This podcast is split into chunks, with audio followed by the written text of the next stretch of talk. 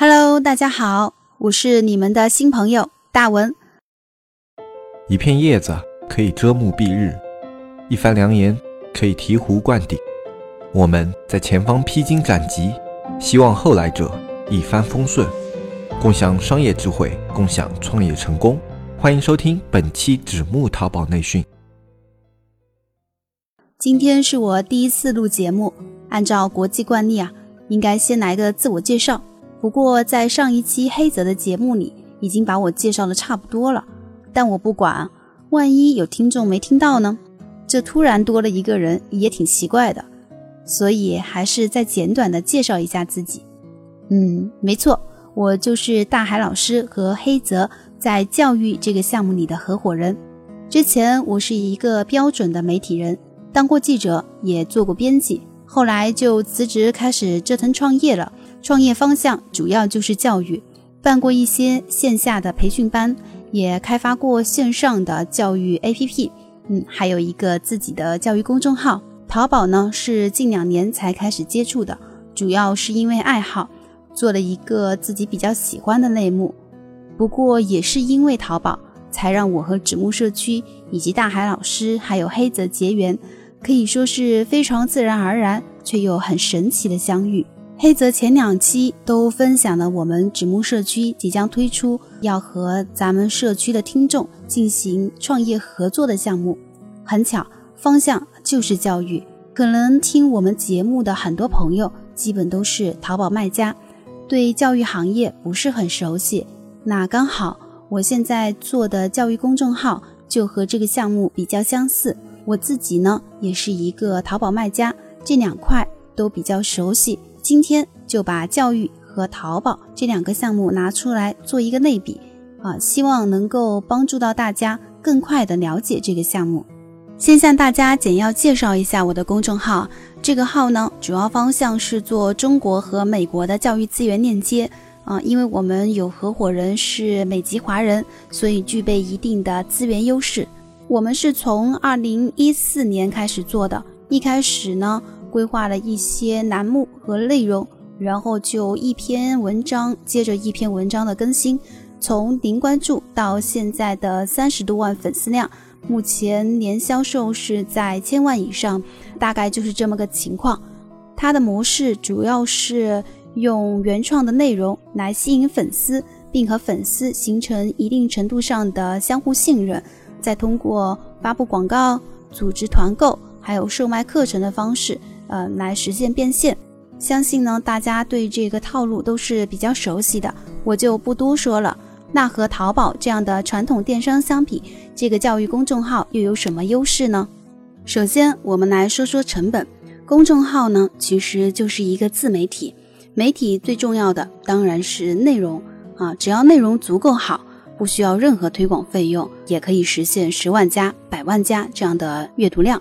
而且这些阅读量是可以带来大量粉丝的。大家可以想一想，如果一个粉丝通过你传递的观念就关注了你，并且经常阅读你推送的内容，那证明他对你的认同度是很高的。所以在后期推出产品的时候，它的转化率也会非常的高。甚至一些在市场上卖不动的产品，在我们这儿也能热销。比如说，呃，有一款台湾的产品是一盏学习台灯。售价是在两千多，产品的性能设计的都非常的好，不过是因为价格高，不管是在卖场还是专卖店，销售量呢都比较低啊。但在我们这儿，结果就完全不一样了，仅仅一篇文章就能卖出几千盏这样高价位的台灯。当时那个台湾厂家呃也是非常的惊讶，后来还强扭着我们啊返团啊，那带给我们的利润自然也是不错的。整个销售过程中，我们最大的成本就是创造内容的成本。什么刷单啊、开车啊，在我们这儿都是不存在的，因为大的平台不一样，大家的玩法也不一样。至少目前，微信平台还没有向公众号征收各种苛捐杂税啊，打引号的啊。嗯，更关键的是，我们没有库存啊，因为做的是教育，我们销售的呢，大多数都是呃书籍、玩具、文具等等。那自然就会有出版方和品牌商为我们备货和发货。相信很多做淘宝的中小卖家都体会过赚的钱啊都在库存上的那种无奈。零库存还能保质保量的及时发货，是一件多么理想的事儿啊！我这就不多讲了，大家心里都有数。呃，另外呢，要知道我们公众号上卖东西呢，打的呢都是团购的名义，所以一般品牌方也会向我们提供更低的售价。这样一来啊，我们不但零库存，而且还比京东、淘宝卖的便宜。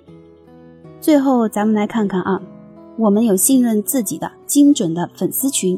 啊，有清晰且独特的产品介绍，而且呢，价格全网最低。这样的情况下，你说好卖不好卖呢？说完成本啊，我们再来说说时间投入和达到的效果。其实，在我没做淘宝前啊，我是真的没有想到，原来做淘宝有如此多的门门道道。简单来说啊，就是杂事乱事一大堆，对吧？特别是在发展初期，只有几个人的时候，什么事情都要做，真的非常辛苦。嗯，虽然我自己呢做的也不差，但付出的时间和精力远比教育公众号要多得多。呃，如果把它看成一盘生意，只能说赚的都是辛苦钱。后来我就想，同样是轻投资的创业项目，为什么一个能顺顺利利、节节高啊，一个却披星戴月、艰难万苦？最终得出的答案还是和大趋势有关。在我自己做教育公众号的时候，正是自媒体上升的时期。所以是站在了一个风口上，只要这个风筝的质量不差，一般都能飞起来。而当我做淘宝的时候，早已不是红利期了，想飞啊不是那么容易的事儿。嗯，所以呢，要做好就必须要投入更多的时间、精力和资金。这个教育公众号啊和淘宝的对比，我们先说到这儿，主要是希望通过这样的比较啊，能够帮助到大家了解我们即将推出的项目。当然啊，必须要说明的是，我们要推出的项目和我自己的公众号在方向、内容啊上面都有很大的不同。具体是什么啊？我们后面的节目还会更详细的向大家介绍。那上面讲了那么多公众号的好处，大家会不会以为所有的公众号都那么简单、那么容易就能做好呢？接下来我再来比较一下，在公众号这个自媒体生态圈里，教育行业。和其他行业的生存状况，大的数据啊，我就不多说了啊。现在呢，就说一说我身边的事儿。嗯，其实大家都知道啊，这几年传统媒体的人才流失是非常高的，很多大家耳熟能详的自媒体人都是从传统媒体出来的，比如说得到的罗振宇啊，罗胖；樊登读书会的樊登，嗯，还有包括创办子牛基金的。呃，央视主持张泉灵等等等等等啊。同样，我身边呢也是有很多文笔好、有想法的同事，都参与到了自媒体的创业大军中。因为我们之前任职的媒体是一家比较大的传媒集团，大家都比较重情义，也注重信息交流，所以即使有很多人离职啊，现在每年呢还是会有一次聚会。那聚会嘛，无非就是聊一些啊，你现在怎么样啊？啊，我现在怎么样啊？这样的话题，通过这么多次聚会啊，我了解到，实际上很多同事做的自媒体啊都不怎么样。这其中啊，有做餐饮的，啊有做旅行的，有生活方式的，啊时尚类的，美妆的，当然啊还有专职做网红的。不怎么样是一个什么概念呢？比如说粉丝寥寥，或者说有了粉丝但无法实现变现等等。那反而是我这个教育公众号还不错，哦，为什么会出现这种情况呢？啊，那肯定不是我个人文笔有多好啊，经营多有效，对吧？啊，其他人的功底也不差，出现这样的结果，归根结底啊，还是因为我选了一个有巨大市场和潜力的行业，比如我的一个朋友啊，做的就是时尚这样的内容，因为做的人很多，而且又不是刚需。要盈利就必须做到数一数二，不然除非是职业需求，谁又会真的一天到晚去关注这个公众号到底发布了什么呢？无非就是一开始凑个热闹，关注一下，后面呢就再也不点开了。那么如果吸引的都是一群这样的粉丝，他的变现和转化能力就可想而知了。但教育不一样，首先它是刚需，刚需就意味着不得不消费。根据比较权威的。艾瑞报告，近两年在中国有一半的家庭每年的教育支出高达六千元以上，百分之三十的家庭投入超过一万元。他们还得出这样的结论：在我们国家，教育是终极消费品，终极消费品，终极消费品啊！各位，重要的事情说三遍。这也是为什么全球最大的两家上市教育企业好未来、新东方都是我们的，而且呢，全球最大的十五家上市教育企业中有八家就来自中国。大家都明白啊，选择一个项目，首先要看它的市场容量。那么，我可以负责任的告诉大家，教育在未来绝对是一个市场容量足够大的行业，而且它还是一个长周期性的行业，或者叫反周期的行业。怎么理解呢？啊，大家看，我们的社会经济一定是有涨有落，存在各种变迁的。但是，无论是和平年代还是战乱时代，无论是经济上行还是萧条，人类呢？唯一不变的就有两样东西，一个是宗教，另一个就是教育。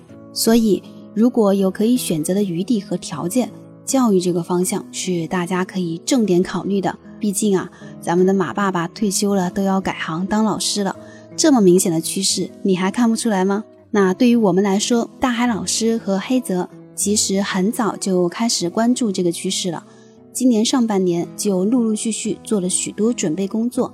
接下来要推出的教育项目就是公众号和小程序相互配合的。我自己在公众号自媒体这块做了几年，能够很明显的感觉到，二零一八年是一个小程序元年，而且接下来的几年都会是小程序的爆发期。我们一开始呢就把这个组合这个黄金搭档结合到一起，相信一定能够发挥最好的效果。客观说啊，公众号自媒体的这个红利期已经过了。但把小程序的推广和公众号结合起来做，目前还是红利期。我自己呢是第一次听大海老师讲这个项目的时候，就认定了啊，一定要跟着做，紧紧抱住大海老师的大腿，说什么也不松手。对我自己来说，小程序啊是个新鲜事儿，但对公众号啊，我是完全驾轻就熟的，非常有信心，带着大家一起做好接下来的落地营销。不过可能会有听众担心，我的淘宝发展的还行，现在去做其他的项目会有影响吗？那我自己呢是比较长一段时间内都是教育和淘宝两个项目一起做的，也有短期大概就是几个月的时间，呃，只做了淘宝。所以在这儿呢，我也想分享一下我自己的感受。先说说只做淘宝的那段时间，那个时候呢是刚开始做。希望投入更多的精力到店铺里去啊，所以就没日没夜的守着电脑。现在想起来，其实那段时间是我近两年来最焦虑的，因为整天都盯着销售数据看，好的时候啊开心一下，不好的时候就比较丧啊。但是做生意啊，大家都知道有好有坏，本来就是常态。可那段时间只有这个点是我的关注点，所以难免就把师德看得比较重。后来恢复了教育这边的一些工作，反而觉得整个人变得轻松和开阔了。嗯，我总结了一下，可能有两个原因：一是因为淘宝圈子啊比较窄，做淘宝的人通常都很宅，就像我那段时间一样。而如果一周有那么几次去教育那边的团队开个会，和同事聊聊天，感觉呢是整个人精神状态都会好很多，思维也会变得更活跃。二呢，是因为淘宝是一个比较没有安全感的地方。这么说可能不太好，但事实就是这样。我们的生杀大权都在别人手里啊，有时候一个不小心就被处罚了，甚至是关店啊。虽然我们做的时候大多都会往好的方面想，但这种不安全感啊，我相信是藏在每一个淘宝人内心深处的。所以，如果我们把它当做全部，那是一件很危险的事儿。一旦失败，要承受的打击和压力是巨大的。但如果我们把自己当一个真正的生意人，把淘宝当一个项目去对待和管理的时候，反而思路会明朗很多，做的很多决定啊也更有长远的规划和价值。在这样的心态和格局下，也许这个店会发展的比你整天盯着它还要好。最后啊，来聊一聊面向纸木社区的所有听众。召集合伙人这件事儿，我是刚听大海老师说自己的这个构想的时候，脑袋里蹦出的第一个词啊是太大胆了。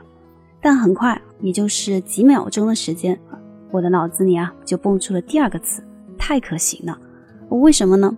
首先啊，在现在全球互联的状态下，跨地域的合作已经不是什么难事儿了，而且能够产生的效果是一个用传统模式经营的项目无法比拟的。